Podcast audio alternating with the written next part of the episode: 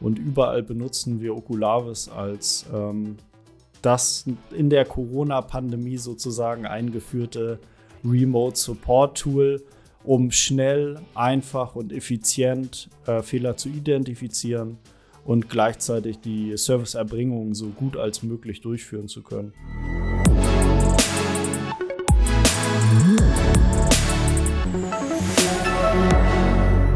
In der vierten Folge von Okulavis Tech Talk habe ich mit Kevin Hillmann gesprochen und wir haben ganz schön überzogen bei unserer Folge, über 40 Minuten lang geworden dieses Mal.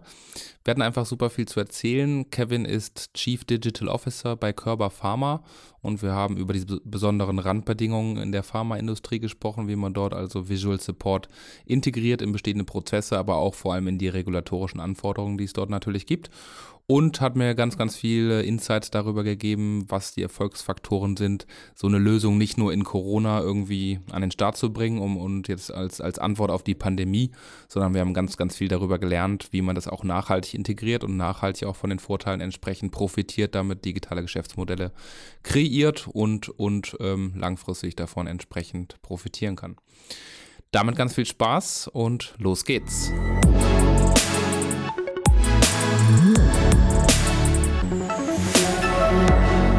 Ja, herzlich willkommen, Kevin, unser heutiger Gast äh, bei unserem Okulavis Tech Talk in der vierten Folge bereits. Äh, Kevin ist Chief Digital Officer bei Körber Pharma, aber am besten stellst du dich am besten einmal selber vor, Kevin. Vielen Dank, Martin. Ähm, ja, ich bin Kevin Hillmann. Äh, ich bin Chief Digital Officer bei der Business Area Pharma der Körber Gruppe. Ähm, Mache das äh, seit äh, knapp zwei Jahren und äh, bin dementsprechend verantwortlich für einmal die interne digitale Transformation bei Körpers Business Area Pharma als auch die digitalen Kundenprodukte und dementsprechend so ein ganzheitlicher digitaler Transformationsansatz eines klassischen Corporates vielleicht. Ja, so eine ziemlich, ziemlich umfangreiche Aufgabe. So diese, diese Rolle des, des Chief Digital Officers, die gibt es ja noch nicht so lange, glaube ich. Ne? Also allgemein, sage ich mal. Wie, wie, wie kommt man dazu? Was, was ist dein Background? Wie bist du dazu gekommen? Wie bist du da vielleicht auch reingewachsen? Würde mich persönlich sehr interessieren. So vom Hintergrund her, ähm, ich habe auch mal äh, ganz klassisch eine duale Ausbildung gemacht ähm, wollte mal Prototypenentwickler werden und äh, das, was man zu meiner Zeit als Prototyp verstanden hat, hatte irgendwie immer schon mit Cloud zu tun und IoT und äh, Konnektivität und Datenauswertung. Und daraus ist irgendwann so äh, dieser Bereich Digitalisierung entstanden und vor allem auch alles, was um innovative Methoden vielleicht drumherum passiert ist, das, was man heute buzzwordig als agil bezeichnet, hat ja aber auch den methodischen Hintergrund, dass man damit Mehrwert erreichen kann durch, durch neue Möglichkeiten. Gerade in, in dem Industrieumfeld, in dem ich mich klassisch bewege. Ähm, und so ist eigentlich diese Position auch entstanden, dass es eine kontinuierliche Position geben muss, die sich diesem Transformationsthema äh, widmet, da es keine kurzfristige Aufgabe ist, sondern tatsächlich ein langer Weg, äh, der stetig äh, mit neuen Möglichkeiten irgendwie gestaltet werden kann.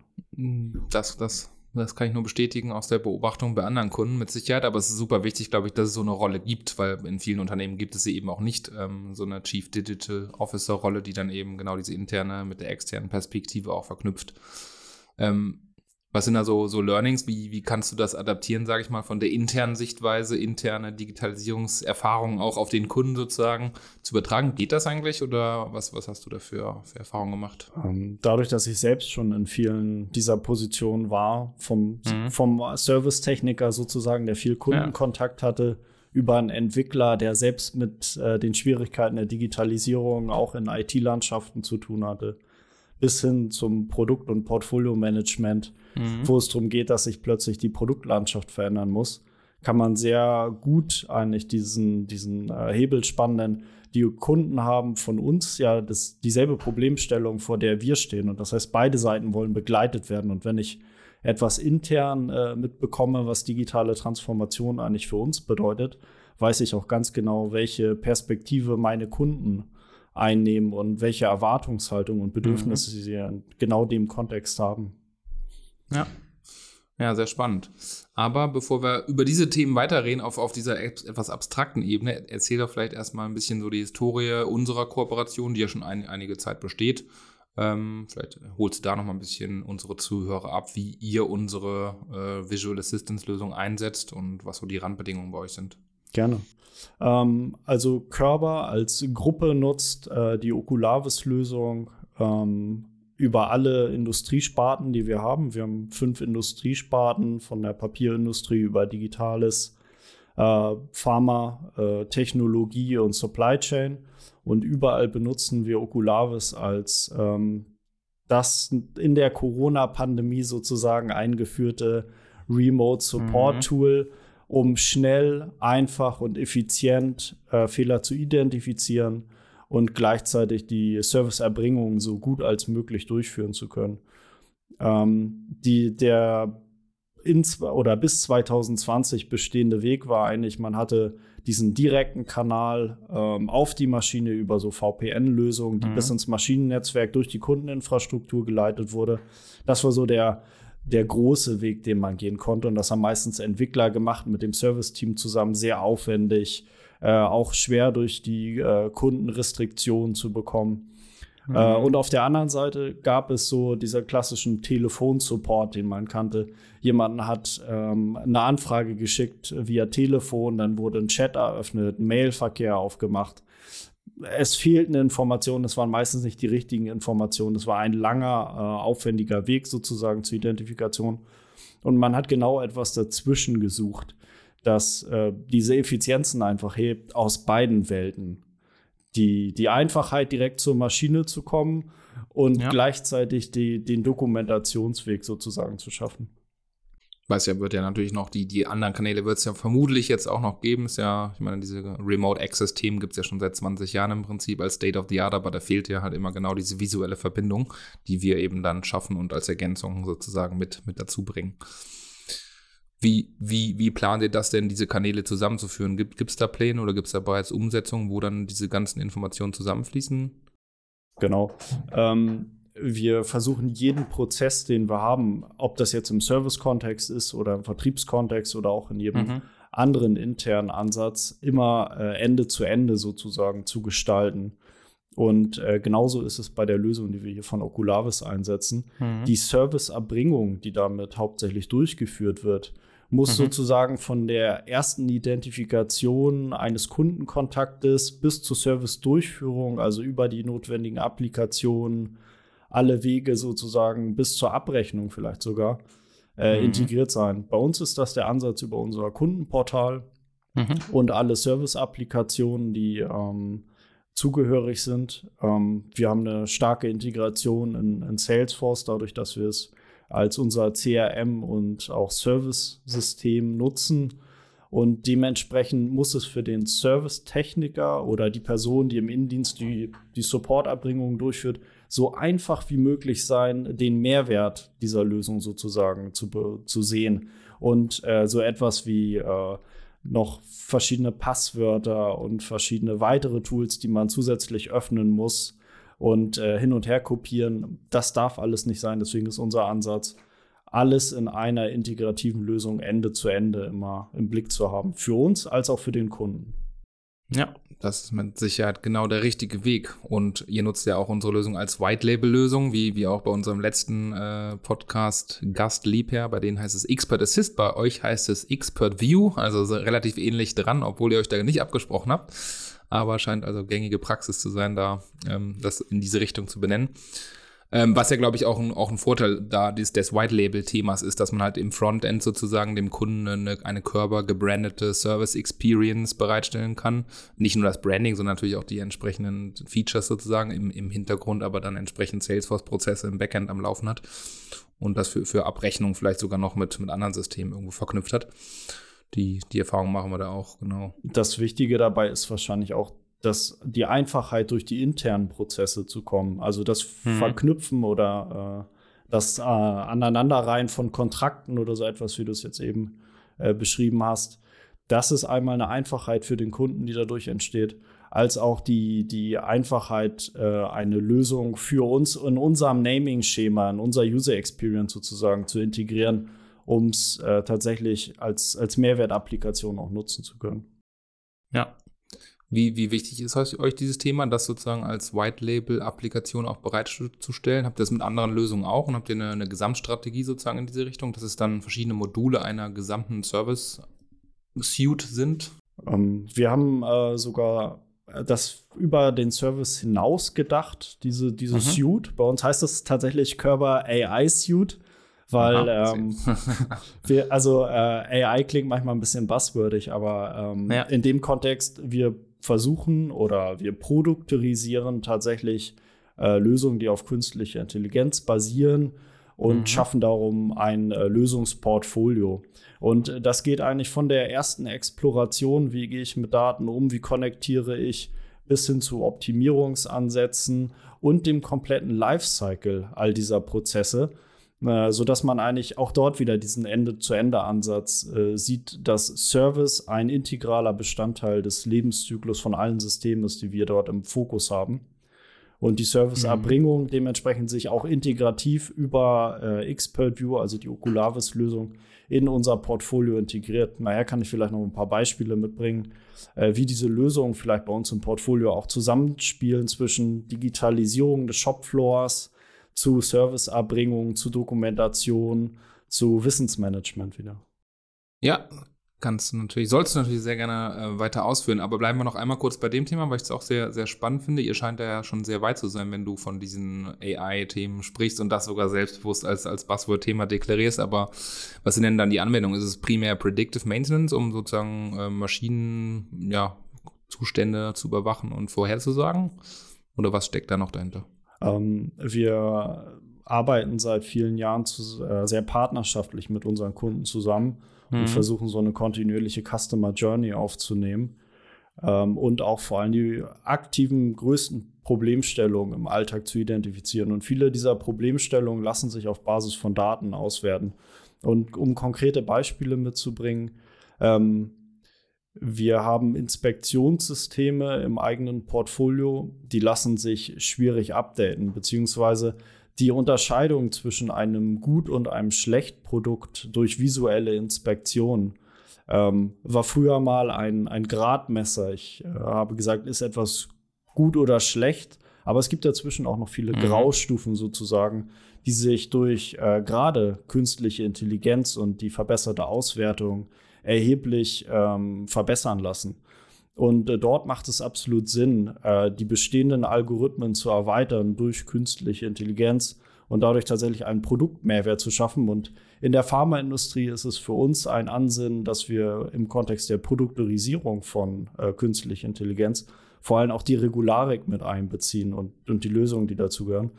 Denn ähm, in einem qualitätsrelevanten Prozess in der Pharmaindustrie künstliche Intelligenz einzusetzen, ist, glaube ich, eine Herausforderung, vor der wir jetzt alle gerade stehen, ob es jetzt Medizintechnik ist oder Pharmaindustrie oder auch andere hochregulierte Industriebereiche. Das glaube ich sehr, sehr gerne. Das ist natürlich gerade da eine, wahrscheinlich eine Zusatzchallenge bringt. Wie, wie ist das denn? Gibt es da gesetzliche Randbedingungen, die man da beachten muss? Mit Sicherheit, also Good Manufacturing Practices und, und ähnliche Dinge. Aber wie, wie, wie, wie wird ähm, künstliche Intelligenz dort denn überhaupt bewertet? Als, also wer hat da Haftungsrisiken und so, wenn die jetzt die KI sozusagen gewisse Entscheidungen fällt oder empfiehlt? Genau.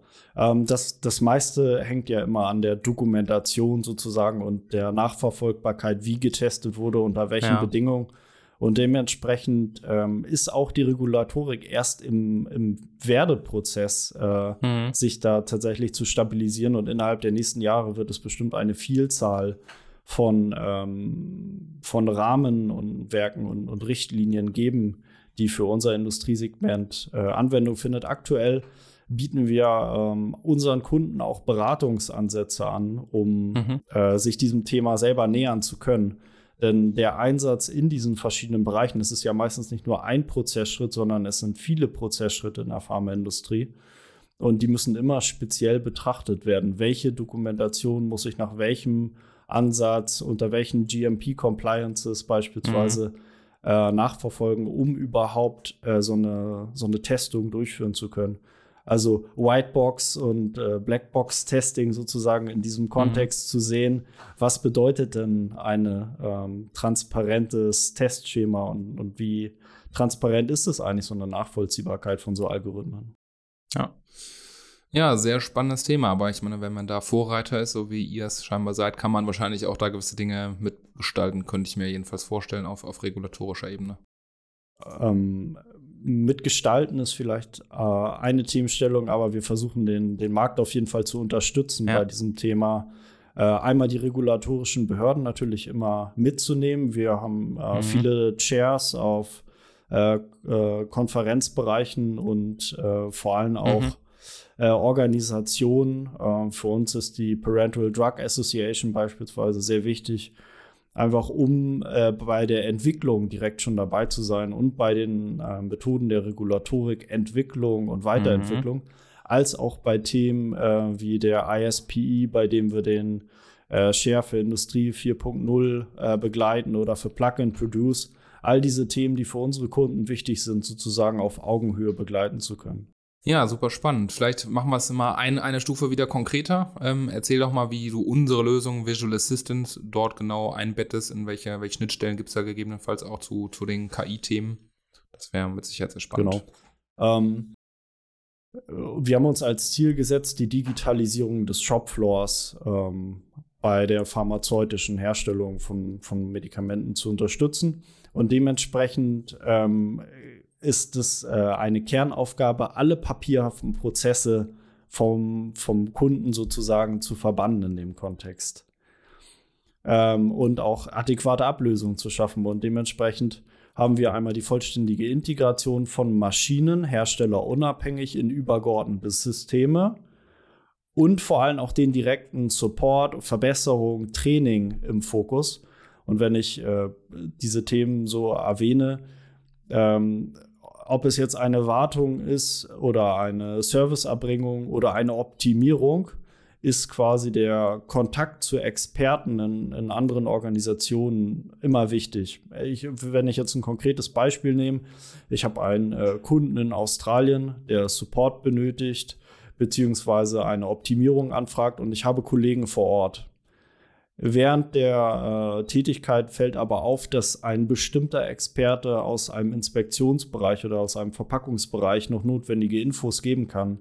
Und genau diese Hilfe, das zu sehen, was ähm, der Techniker vor Ort sieht oder der Experte vor Ort und das zu erweitern mit dem äh, Experten in, in der Gesellschaft, bei uns beispielsweise jetzt irgendwo in Deutschland, das hat schon einen Mehr Mehrwert, dass man sozusagen eine Side-by-Side-Schulung durchführen kann, einen Expertenwissen weitergeben kann und über die reine Serviceerbringung hinaus sozusagen dieses Tool auch nutzen kann für, für alles, was das Wissensmanagement und äh, mögliche äh, gemeinsame Projekte anbelangt. Ähm, im, im, Normalfall ähm, setzen wir die, die Lösung ähm, integriert in unsere Servicelandschaft ein. Das heißt, ein Kunde ähm, stellt einen Service-Request, beziehungsweise wir erstellen einen Service-Request zusammen mit dem Kunden. Die Abarbeitung so eines Tickets geht los. Ähm, ich arbeite meinen Service-Prozess äh, ab und identifiziere, habe ich genug Informationen überhaupt diese Serviceerbringung und Durchführung äh, vollumfänglich abzuarbeiten. Und meistens fehlen irgendwelche Informationen. Dann wird ausgewählt, welches ist denn der effizienteste Weg, um möglichst gut an diese Informationen zu kommen. Und häufig, gerade bei maschinenbaunahen äh, Problemstellungen, ist ein Blick vor die Maschine, auf die Maschine in den äh, jetzigen Zeitpunkt zur Maschine notwendig. Und dementsprechend wird dort sehr gerne und auch häufig äh, die Lösung von Oculavis eingesetzt, um diesen Blick zu bekommen, die notwendigen Informationen einzuholen, eine Planbarkeit zu erreichen und dann in die effiziente Durchführung zu gehen, selbst wenn sie genau in dem Kontext passiert. Aber dass man zumindest all diese Informationen äh, versiert ähm, aufgenommen hat, äh, um, um dann sicher zu sein, dass ich genau das Richtige mache, was durchgeführt werden muss, was mit den bestehenden Lösungen vorher einfach nicht möglich war. Man kann das nicht vergleichen mit einer äh, Lösung, die ich äh, dass ich einen Problemfall vielleicht per, per WhatsApp oder per WeChat oder irgendetwas versuche zu lösen, was ja auch dann doch äh, sich in der Industrie irgendwann eingeschlichen hat, solche Lösungen. Absolut. Ich meine, die, die Frage ist ja eine, eine der Lieblingsfragen, die, man so gestellt bekommt, ähm, immer mal wieder natürlich von dem einen oder anderen. Der sich für das Thema interessiert. Und ich meine, auf die Frage gibt es natürlich aus meiner Sicht immer zwei Antworten. Einerseits halt die, die Qualitätsperspektive und auch eine, eine, eine Data-Privacy-Perspektive natürlich, die damit schwingt. Ähm, aber primär auch die Qualität singulärer Features, wie jetzt den, den Videocall mal betrachtet, dass man ja natürlich hochauflösende Bilder kriegt, auch bei schlechter Internetverbindung in einem Forschungs- oder Innovationsprojekt haben wir neulich sogar einen ersten 4K-Stream gemacht. Dafür brauche ich natürlich eine noch breitere Leitung. Aber das, ähm, wenn wir dann bald alle 5G haben, dann haben wir da ja kein Problem mehr. Das ist die eine Antwort auf die, die Frage ähm, nach, warum jetzt nicht WhatsApp, FaceTime oder, oder Teams. Und die andere ist aber genau diese Prozessperspektive, über die du ja schon die ganze Zeit redest. Ne? Also wie bette ich dann sozusagen eine solche Lösung auch noch gewitelabelt in meine gesamte Service Suite quasi ein und schaffe da auch durch Vernetzung quasi noch Mehrwerte da, da wäre auch dann eigentlich so meine nächste Frage, wie, wie plant ihr oder, oder tut ihr schon ähm, dann auch Informationen sozusagen aus unserer Lösung zurückschieben? Also was klassischerweise natürlich so eine visuelle Dokumentation ist, Screenshots, Videoaufzeichnungen, die natürlich erstmal schon mal super geeignet sind, da auch Computer Vision zum Beispiel drauf zu machen, dass ich zum Beispiel ähm, einen Algorithmus nochmal drüber schauen lasse als Vier-Augen-Prinzip, ne? ob der jetzt die, die Linie wirklich sauber ist oder so, solche Dinge vielleicht. Gibt es da Pläne? Ähm, wir sind meistens erst in den äh, einfachen Studien angelangt, sozusagen ja. die Daten weiterzuverwenden. Im einfachsten Fall müssen wir die Daten natürlich aufnehmen, um eine Dokumentationspflicht dem Kunden gegenüber sicherzustellen, damit er auch selber für sich und seinen Bereich nachvollziehen kann, wo sind eigentlich Problemstellungen aufgetreten, wie wurden sie gelöst und kann ich da etwas für mich verbessern. Äh, für uns ist es aber auch ein proaktiver Fall, dass wir die Daten selber für uns auswerten, um versierte Vorschläge zu machen für Trainingsangebote, für mhm. ähm, äh, Wartungspakete, für ähm, Verbesserungsmöglichkeiten oder für äh, auch Beratungsdienstleistungen vor Ort, mhm. um den Kunden besser zu unterstützen oder auch im Remote-Fall ähm, mal eine, eine, eine Workshop-Session durchzuführen um genau ja. daraus diesen Mehrwert abzuleiten. Und das ist eine schöne Variante. Ich habe dokumentiert alle Daten äh, zur Verfügung, was ist genau passiert, äh, wo ist diese Problemstellung aufgelaufen. Und niemand macht das, um das auf eine etwas Negatives zu einer einzelnen Person zurückzuführen, sondern tatsächlich nur einen größtmöglichen Mehrwert für den Kunden zu erlangen und genau das Produkt anzubieten und die Dienstleistung, die der Kunde auch benötigt. Mhm. Und das wird einem einfach möglich gemacht über die Transparenz, die einmal die Dokumentation ja. als auch die zugehörigen Daten liefern aus der Lösung. Absolut. Ähm, alles sehr, sehr, sehr gut und sehr richtig. Ich meine, das, was hier eben, eben als zwar eher eine Idee oder eine Vision, ne, wo jetzt auch noch nicht viele Kunden in die Richtung unterwegs sind, aber ich sehe das natürlich immer als, als weiteren Ausblick, sowas dann auch zu tun, dass man halt mit KI, Computer Vision sozusagen ne, äh, sowas noch ergänzen kann. Einen kleinen Ausblick kann ich daraus ja äh, geben. Ja. Ähm, wir interessieren uns ja auch für eure äh, HoloLens-Integration äh, oder ja. mögliche Integration. Ähm, da wir heute schon äh, die Digitalisierung von so Standard Operating Procedures, also den ähm, mhm. Abarbeitung von standardisierten Prozessen in der, in der Kundenumgebung digitalisieren und dementsprechend mhm. Schritt für Schritt den Kunden durch solche Prozesse leiten, äh, zwischendrin Live-Daten auch aufnehmen, Bilder aufnehmen über unsere Lösung, das wieder auswerten und das äh, den zugehörigen Personen bereitstellen, die dann tatsächlich äh, sagen können, diese Charge ist unter allen qualitätsrelevanten Informationen produziert worden und kann freigegeben werden für den Markt. Dort diese Prozesse durch visuelle Daten noch zu verbessern, also diese effizienter zu gestalten. Ich kann ein Beispiel geben.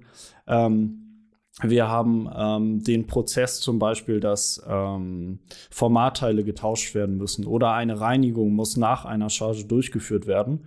Und genau, eine Line Clearance. Und wenn ich jetzt äh, diese Line Clearance durchführe, um äh, die Maschine für eine neue Produktion vorzubereiten, dann kann das je nach Wissen von einem Bediener mal länger und mal kürzer sein, diesen Prozess abzuarbeiten.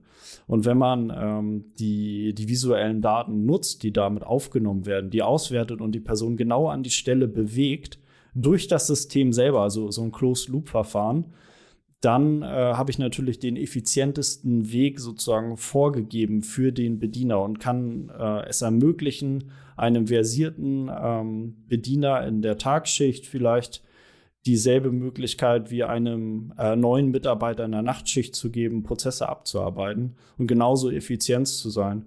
Und so habe ich für den Kunden einfach auch eine viel höhere ähm, Möglichkeit geschaffen, auf Fluktuationen einzugehen, Wissen zu verteilen und Prozesse nachzuschärfen, die vielleicht auch selten abgearbeitet werden. Absolut, super Use Case. Den hätte ich auch fast noch von, äh, auch gleich noch angesprochen, weil die, den Use Case hört man relativ äh, auch häufig in der, im Pharma-Umfeld, also Line Clearance. Ähm, deswegen war es mir halt auch ein Begriff, ähm, das halt durch entweder Vier-Augen-Prinzip auch zu supporten, also digitales Vier-Augen-Prinzip quasi, ne, dass man dann sogar auch eine Brille, wie du es gerade schon sagtest, nutzt, ähm, die man ja nicht nutzen muss, aber ähm, dort macht es vielleicht sogar Sinn, wenn ich mir vorstelle, ich, ich krabbele sozusagen durch die Maschine so ein bisschen durch und zeige jemandem über, ne, über die Brille dann in dem Fall, ob da jetzt alles gereinigt wurde und jemand checkt das sozusagen virtuell gegen, macht vielleicht noch ein paar Screenshots an den, an den kritischen Stellen, um das auch zu dokumentieren. Äh, Stichwort GMP wieder an der Stelle. Von daher ist das ähm, ganz richtig. Da, da hätte ich noch eine, direkt eine Frage. Kann denn der Kunde, also euer Kunde, das auch, auch selbstständig innerhalb ähm, von Expert View, Körper Expert View nutzen, dass er sozusagen ähm, auch so ein Visual Assistance Call mit intern mit seinem Kollegen hat oder muss immer ein Körper-Experte mit dabei sein? Aktuell ist es so, dass immer ein, äh, eine Expertenseite von Körper in dem System integriert ist. Äh, perspektivisch ist aber auch anzudenken, dass wir das untereinander nutzen, denn auch wir untereinander unter unseren Standorten nutzen das äh, auf demselben Weg, ähm, um Training durchzuführen und uns auch gegenseitig zu assisten. Und so ist es bei unseren Kunden auch. Äh, wir haben unterschiedlichste Kundensegmente von einem globalen Kunden, der vielleicht fünf Sites um die ganze Welt hat, zwischen China und den, und den USA vielleicht und auf der anderen Seite gibt es Kunden, die haben vielleicht ein Werk irgendwo in Bayern. Und ähm, gerade der Globale hat dementsprechend den Need, dass er standardisiert eine Produktion durchführt zwischen diesen Standorten. Und das heißt, der, die Person, die sehr effizient vielleicht äh, in der französischen oder chinesischen Zeit eine Tätigkeit durchführt, äh, ist eher ein Experte, der auch mal schnell in der amerikanischen Zeit vielleicht oder in der deutschen einen Mehrwert erlangen kann durch diese Remote-Unterstützung. Deshalb ist das auch ein Case für die Zukunft für uns. Ja, absolut auch ein valider Use Case und sich auch als, als Körper natürlich da auch zu positionieren, sozusagen mit, mit so einer Lösung auch als, als Plattform für die, für die Pharmaproduzenten quasi an der Stelle, die dann in, interne Use Cases sozusagen darauf auch ab, abbilden können. Also wir nutzen das ähm, immer vermehrter im Kontext Knowledge on Demand. Also äh, wie kann ich ähm, Wissen für einen neuen Mitarbeiter jetzt überführen? Äh, es ist planbar, es ist äh, schnell, es ist einfach. Ich kann eine große Anzahl von Mitarbeitern diese Calls mit aufnehmen.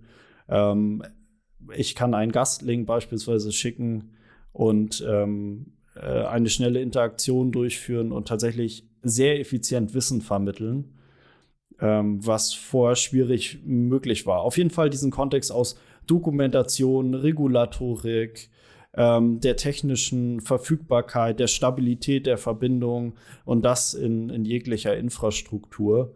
Ähm, das ist schon ein Erfolgsfaktor, den wir heute mitbringen müssen als, als Marktbegleiter sozusagen zwischen anderen. Ja, absolut. Da schließt sich auch wieder der Kreis von der Eingangsthematik zu deiner Rolle, Chief Digital Officer, für die interne Perspektive, die internen Use Cases. Fangt ihr so rum auch an, dass ihr sozusagen intern dann auch neue, neue Features validiert und guckt, ne, wie, wie funktioniert das Ganze, um, um bevor ihr sozusagen auf den Kunden dann ähm, geht? Genau. Also wir sind sieben verschiedene Gesellschaften in der äh, Business Area Pharma der Körpergruppe. Und dementsprechend haben wir eine ähnlich hohe Komplexität in der Durchführung und Harmonisierung von Prozessen, oder Abarbeitung von, von, äh, von Aufgaben. Und wir sehen sehr, sehr häufig Potenzial von intern nach außen äh, Dinge zu tragen. Denn wir haben auch eine eigene Produktion, wie unsere Kunden. Wir haben eigene ähm, Lifecycle-Prozesse, die wir nutzen müssen. Und dafür nutzen wir genauso intern die Lösung wie nach extern, um äh, auch sicherzustellen, dass wir einen echten Mehrwert an unseren Kunden liefern können und nicht nur eine Lösung, die auf dem Markt verfügbar war. Absolut. Sehe ich auch als, als einen der wichtigen Erfolgsfaktoren bei der, bei der, beim Rollout einer Lösung, dass man halt nicht direkt auf den Kunden losgeht, sage ich mal, sondern dass man intern erstmal mit den eigenen Technikern in der eigenen Produktion, wenn man eine hat, entsprechend Erfahrung sammelt und, und die dann natürlich auch einbringt bei einer Go-to-Market-Strategie mit so einer Lösung. Was sind denn aus, aus deiner Sicht weitere Erfolgsfaktoren, vor allem, sage ich mal, organisatorisch, technischer Natur bei der ja, Implementierung von Körper Expert View?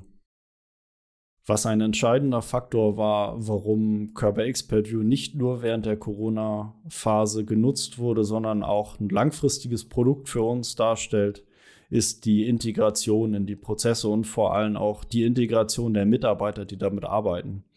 Nur wenn die Personen, die damit arbeiten, es als Mehrwert empfinden, das Tool auch zu nutzen und die Integration zu nutzen, wird so etwas erfolgreich sein. Ansonsten ähm, ist es etwas, das, das kommt und schnell wieder geht.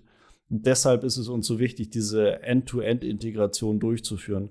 In den Service-Erbringungsprozess die Direktverlinkungen zu haben zwischen Ticket, der Erbringung über äh, die Okulavis-Lösung, gleich ein Single Sign-On durchzuführen, um ähm, sich nicht extra authentifizieren zu müssen. Es, in dem Moment fühlt sich der äh, Techniker schon, schon unterstützt. Es ist ein einfaches Gefühl, den Service auszuführen. Und er kann sich vollständig darauf fokussieren, ähm, dem Kunden in dem Fall, dem er ja einen Mehrwert schaffen möchte, durch schnelle Service und gute Serviceerbringung, ähm, sich fokussieren kann. Und äh, das auch wieder zu nutzen zu können in einer so einfachen Form wie möglich zur Dokumentation, das wieder weiterverwerten zu können zur Auswertung und tatsächlich diesen End-to-End-Ablauf durchführen zu können. Nur dann ist es wirklich erfolgreich in so einem großen äh, Unternehmen, das so viele verschiedene Gesellschaften und so viele Kunden hat, ähm, wie es bei uns der Fall ist. Absolut. Da kann ich dir auch nur zustimmen bei diesen Erfahrungen, die wir auch bei, natürlich bei anderen Kunden machen. Okay. Ja, was sind denn vielleicht noch ähm, spannende Geschichten, die, die ihr in eurer bisherigen Geschichte mit, mit Expert View äh, schon erlebt habt? Also gibt es irgendwelche, ja, keine Ahnung, lustigen, emotionalen, besonders erfolgreichen ähm, Success Stories, sage ich mal, die, die, man, die man mal erzählen könnte? Gerade zur Anfangszeit äh, wusste ja auch noch nicht jeder, dass es diese äh, Lösung gibt. Und ähm, während der Corona-Phase gab es einfach viele Restriktionen in dem Kontext. Und da kann man so das erste Beispiel nennen. Es wurde sozusagen diese Problemstellung beschrieben, einen Kundenservice so einfach wie möglich durchzuführen, ohne dass ich zum Kunden reisen kann. Aber ich möchte ja das sehen und dokumentieren, äh, was äh, mir der Techniker gerade beschreibt. Und das auch noch unter den äh, Regularien, die der jeweilige Kunde mir vorgibt wenn man so eine Geschichte aus dem Service hört und denkt, ich habe doch eine Lösung hier an der Hand und kann sozusagen direkt diese Lösung auch einsetzen, hm, dann zaubert es sofort einem ein Schmunzeln irgendwie ins Gesicht. Ähm, weil es so einfach ist, diesen, diesen Mehrwert zu liefern. Und dann die, das Gefühl bei den Servicetechnikern hervorzurufen oder beim Field Service, der diesen Mehrwert für sich adaptiert wiederverwendet und anderen Kollegen weitergibt. Das ist natürlich äh, eine interne Success Story, die, die hilft. Und in dem speziellen Fall war es ähm, die Serviceerbringung ähm, in Australien tatsächlich, bei dem einfach das Reisen war nicht möglich, ähm, auch wenn man es gewollt hätte und es war auch niemand vor Ort. Und der Kunde brauchte jetzt Unterstützung. Und normalerweise wäre es ein, ein weiter Weg gewesen, und wir wären bestimmt bei irgendeiner Variante gelandet, dass jemand mit seinem Notebook vor, vor dem Rechner in der, im regulierten Bereich steht und irgendwo durch eine Scheibe filmen muss. Ähm, und so war es äh, relativ gut möglich, über alle Kundenprozesse eine konforme Lösung zu nutzen, die sehr, sehr schnell ähm, ausgerollt werden konnte. Ja, da kann man ja mal die ketzerische Gegenfrage stellen, warum hat man sozusagen vor, vor Corona noch nicht gemacht? Also war erst Corona der Schmerz so groß, dass man so etwas angehen musste quasi und, und warum hat man vorher sich noch nicht, also Gedanken hat man sich bestimmt schon gemacht, aber warum hat man es vielleicht noch nicht umgesetzt? Ich glaube, in der Situation befinden wir uns ja wieder. Ähm, ihr werdet das ja wahrscheinlich äh, genauso feststellen wie ich auch in meinem Alltag, dass die äh, Nutzung nach Corona, wir können ja jetzt schon sagen, es ist, es ist nach der Phase der, der Reiserestriktionen ähm, schon wieder in einen Alltagszustand äh, übergegangen ist. Äh, alle fahren wieder zu den Kunden. Die Kunden finden es auch gut, äh, möglichst viel On-Site-Unterstützung zu bekommen. Und in vielen Tickets liest man auch direkt, ich hätte ge gerne jemanden vor Ort, der mich unterstützt. Und da muss man selber auch so, so ehrlich sein zu sich, was ist die effizienteste und beste Variante, die ich nun einsetze zur Serviceerbringung oder zur Erbringung meiner Dienstleistung. Und häufig ist es nicht das Reisen. Die Zeit, die verloren geht, ähm, ist einfach zu wertvoll, um, um weitere Tätigkeiten abzuarbeiten in dem Kontext. Und die kann man besser nutzen. Und genau dafür muss man selber sich auch Prozesse schaffen, um das so umzusetzen. Und wenn diese Einfachheit gegeben ist, der Nutzung der Lösung und äh, dem Vorschlagen, wie gehe ich am besten vor, und äh, der, der, die Person, die die, die Serviceerbringung in dem Fall durchführt, sich wirklich durchgehend darauf fokussieren kann, wie kann ich dem Kunden jetzt helfen? Was macht vielleicht meine Maschine? Wie ist meine Infrastruktur gestaltet? Und nicht drüber nachdenken muss, welches Tool muss ich jetzt wie öffnen und was sieht der Kunde? Was äh, muss ich wo markieren? Äh, sondern tatsächlich das Tool genauso nutzen kann, einfach, dass es einfach zur Serviceerbringung hilft. Ähm, das war bei uns auf jeden Fall ein Learning, dass, dass wir mitgenommen haben, dass es mit Ukulavis sehr gut funktioniert hat. Ähm, und dass es auch immer noch so funktioniert. Denn äh, mit der Lösung, mit der wir gestartet sind, da sind wir ja heute nicht mehr, sondern die Lösung hat sich auch immer weiterentwickelt, sodass die Anforderungen von uns auch immer gut äh, unterstützt werden konnten. Denn dieses Ende-zu-Ende-Konzept war ja nicht nativ immer gegeben, sozusagen die volle Integration in alle Prozesse für ein Corporate als auch ein kleines Unternehmen. Ähm, ja, genau, da sind wir, haben wir die großen Schritte jetzt gemacht mit der API, die jetzt schon seit einiger Zeit released ist und äh, Single Sign-On und anderen Integrationsthemen, genau, die ja auch genau solche Kundenanforderungen natürlich reflektieren. Genau. Ähm, und was man dazu nehmen kann, in der Pharmabranche erleben wir ein großes Wachstum. Klar, pandemiebedingt, aber es gibt auch andere Faktoren und Trends, die, die darauf einzahlen, gesellschaftliche Trends bei dem die äh, Pharmaindustrie gerade eine, eine, sehr gute Wachstumsphase hat. Wir müssen also auch neben dem, dass wir neue Maschinen in den Markt einführen, neue Systeme, neue Prozesse, auch sehr viel neue Personen intern einstellen für uns.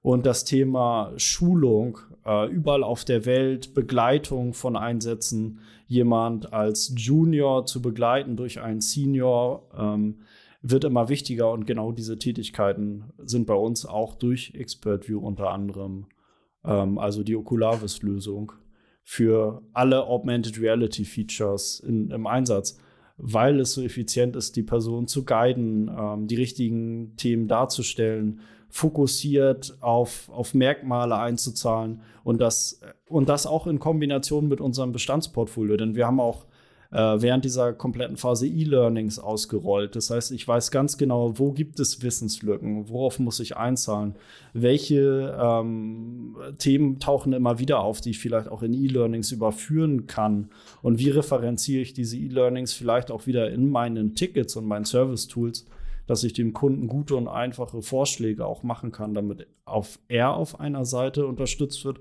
aber auch der Techniker vielleicht auf der anderen Seite zur richtigen Zeit das richtige Wissen äh, zur Verfügung gestellt hat, ob es jetzt ein PDF-Dokument ist oder tatsächlich so ein komplexes Learning. Ja, oder halt die, die Informationen aus, aus unseren Cases sozusagen, wenn es jetzt ein Video-Recording ist, die die Problemlösung perfekt beschreibt quasi, da kann man sich dann nochmal extra fünf Minuten oder so Zeit nehmen, um das dann nochmal sauber zu dokumentieren, genau um es auch als, als Content Creation-Prozess zu nutzen, quasi, der dann halt in, in E-Learning-Portalen für die eigenen Mitarbeiter oder eben als Self-Service für die Kunden wiederum ausgesteuert werden kann. Absolut. Ähm, genauso die, ähm, die nachträgliche ähm, Gespräche zu, zur Iteration der Cases mit den Kunden ist sehr viel effizienter geworden. Einfach durch diese Dokumentationsinhalte, die vermittelt werden. Nee, aber auch genau richtig, was du sagst. Also ich meine, dass das Corona für uns natürlich auch ein, ein, ein, Accelerator war, sozusagen, ist natürlich auch klar. Es gibt natürlich auch Firmen, die, ich meine, wir sind ja jetzt nicht mit Corona gestartet als Unternehmen, sondern schon ein paar Jahre früher und ähm, Corona war natürlich dann schon nochmal ein Push. Aber es gab natürlich auch die Unternehmen, die das dann wirklich nur irgendwie als, als, als Schnellschuss mal eingeführt haben und, und hinten raus ist genau das der, der entscheidende Erfolgsfaktor, das Ganze eben in die Prozesse zu integrieren, zu etablieren und nicht nur als, als reaktives Tool sozusagen zu nutzen, wenn man es mal irgendwo eben braucht, sondern ganz gezielt dort einzusetzen, wo es halt in den Prozessen Mehrwert entfaltet, also auch zur Diagnose von, von Problemen. Ich meine, man kann ja auch nicht 100% der Vororteinsätze reduzieren und genau wie du sagst, ist es ja auch dann manchmal sinn, sinnvoll, eben jemanden auch vor Ort zu haben, auch um die Kundenbindung natürlich ähm, aufrechtzuerhalten auf einem persönlichen Level. Aber ähm, deswegen ist es halt kein, kein, kein Schwarz-Weiß-Denken, okay, ich muss jetzt alles remote machen, sondern äh, natürlich werde ich weiterhin Leute vor Ort haben für komplexe Themen, aber eben für die einfachen Themen oder zur Vorbewertung und so weiter oder halt auch für geplante Use Cases wie Anlagenoptimierung, was du bereits angesprochen hast. Genau. Also äh, der, der Fokus ist einfach ein anderer. Ich kann den Mehrwert der Person vor Ort in dem Fall viel besser nutzen, indem er genau sein Wissen ausspielen kann und nicht nur mit der Diagnose von Themen beschäftigt ist und Identifikation, sondern tatsächlich auch mit der Weitergabe von, von seinem Wissen oder vom Beraten dementsprechend. Was sind Optimierungsmöglichkeiten? Wie setze ich meine Lösung bestmöglich ein? Ähm, was sind vielleicht noch Randprozesse? Wenn ich vor Ort bin, bekomme ich mehr Informationen als äh, wie durch einen einfachen Remote-Fall. Und genau das passiert dann in, de, in dem Moment, ich äh, spreche äh, genau über dieses Thema und äh, sehr viel, ähm, sehr viel umfassender, bekomme dementsprechend noch Informationen zu vor-, nachgeschalteten Parallelprozessen und kann dadurch viel dedizierter auch Mehrwerte für den Kunden schaffen. Wie hast du da ein konkretes Beispiel, also dass ihr sozusagen den Field-Service-Einsatz dann so plant, dass dann sozusagen, wenn es vorkommt, ähm, was dann vielleicht durch eine Störung getriggert ist oder so, und jemand ausrücken muss, dass ihr dann auch geplante Tätigkeiten sozusagen miterledigt, dass er dann einen Tag länger bleibt, wenn er jetzt eh eine weitere Anreise hat sozusagen? Also geht es in diese Richtung? Also ähm, in, in unserem Service-Portfolio oder beziehungsweise in, in unserem Digital-Portfolio befinden sich ähm, auch so, ich nenne es jetzt mal Predictive Maintenance Lösungen, das sind eigentlich Datenanalyse-Lösungen, die äh, verschiedene Maschinenzustände äh, überwachen, um eine bessere Planbarkeit in der Produktion zu erreichen. Und äh, häufig ist es so, dass ähm, ein geplanter Technikereinsatz ähm, für äh, Wartungstätigkeiten genutzt wird, um auch gleichzeitig durch den Techniker äh, Beratungen durchzuführen. Der Techniker macht noch eine äh, Analyse der Ersatzteilbestände. Gleichzeitig schaut er sich äh, neben der klassischen Wartung auch nochmal erweiterte Wartungsmöglichkeiten an, ähm, spricht über Belange und Strategien in der jeweiligen Produktion und bekommt so viel mehr Insights darüber. Äh, ist der Kunde eigentlich zufrieden mit dem System, wie er es einsetzt und, und welche Möglichkeiten gibt es? Ähm, das meine ich eigentlich nur mit ähm, effizienterer Serviceerbringung oder bessere Nutzung von, von On-Site. Nee, verstehe. Das ist auf jeden Fall nochmal ein, ein sehr wertvoller Impuls, glaube ich, den ich so noch nicht so oft gehört habe, aber das ist natürlich schon sehr durchdacht und da muss man sich auch Gedanken machen, um das dann genau auch so den Service zu erbringen quasi. Okay. Ja, wir haben jetzt schon ganz schön lange geredet. Ähm, kommen wir mal langsam zum Richtung Ende, würde ich sagen. Was ich mich noch die ganze Zeit gefragt habe, Körper ist ja eine Stiftung, ähm, die von der Körperstiftung getragen wird.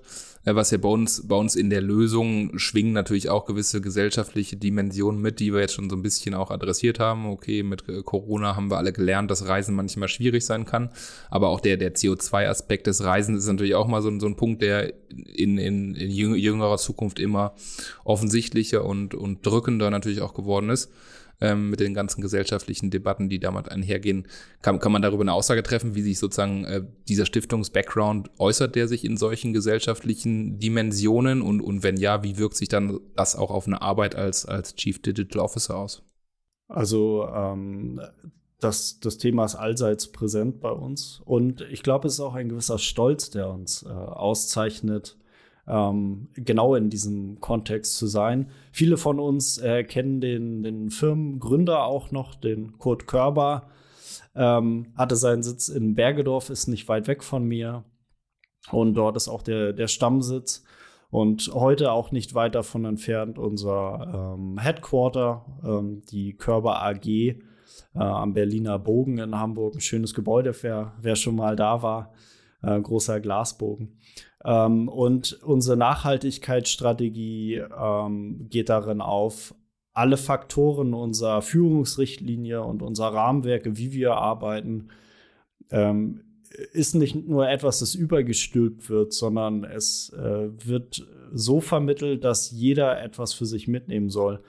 Also unsere Führungsleitlinien beispielsweise werden in Workshop-Formaten bis in die einzelnen Produktbereiche reingelebt, sodass jedes Team auf jeder Site, überall auf der Welt, ähm, es adaptiert, was es für sich bedeutet. Und wenn ich mir so einen äh, Kontext anschaue, der sich mit dem Themenfeld Nachhaltigkeit befasst, dann ist integraler Bestandteil eines jeden Entwicklungsprozesses äh, beispielsweise plötzlich die, das Thema, wie kann ich nachhaltig produzieren? Wie gehe ich, geh ich mit ähm, wiederverwendbaren äh, Produkten in der Verpackungsindustrie um? Welche Materialien kann ich dem Kunden vielleicht vorschlagen? Welche Materialien und Prozessoptimierung kann ich selber auch nutzen für meine Firmen intern? Und wie gestalte ich meine Supply Chain Prozesse? Nicht nur aus ähm, Effizienzsteigerungsgründen, sondern tatsächlich äh, unter Gesichtspunkten, wie kann ich nachhaltiger werden und wie kann ich meinen Kunden bestmöglich unterstützen, auch seine Nachhaltigkeitsstrategie zu treiben. Und es gibt genug Kunden mittlerweile und es werden auch immer mehr, die das tatsächlich als Fokusthema ebenfalls für sich aufnehmen. Und ähm, da ist es gut, dass wir genau in diesem Stiftungskontext sind und das frühzeitig erkannt haben und das dementsprechend so tief in unserer Konzern- und Unternehmensstrategie verankert haben. Ja, da sind wir froh, dass wir da einen kleinen Beitrag leisen, reisen können mit, mit dem, äh, nicht reisen können, sondern leisten können mit dem, mit dem Slogan, den wir immer vertreten, dass wir eben das Wissen reisen lassen und nicht die Techniker. Ja, und mit dem, mit dem ähm, kleinen Slogan kommen wir doch zum Ende und damit ja danke ich dir recht herzlich für die vielen spannenden Einblicke in ja die Gestaltung der Lösungen, in, die Komplexität auch der Use Cases und auch der angrenzenden Integrationsthemen. Und ja, ich hoffe, unsere Zuhörer sehen das genauso und damit vielen Dank. Vielen Dank, Martin.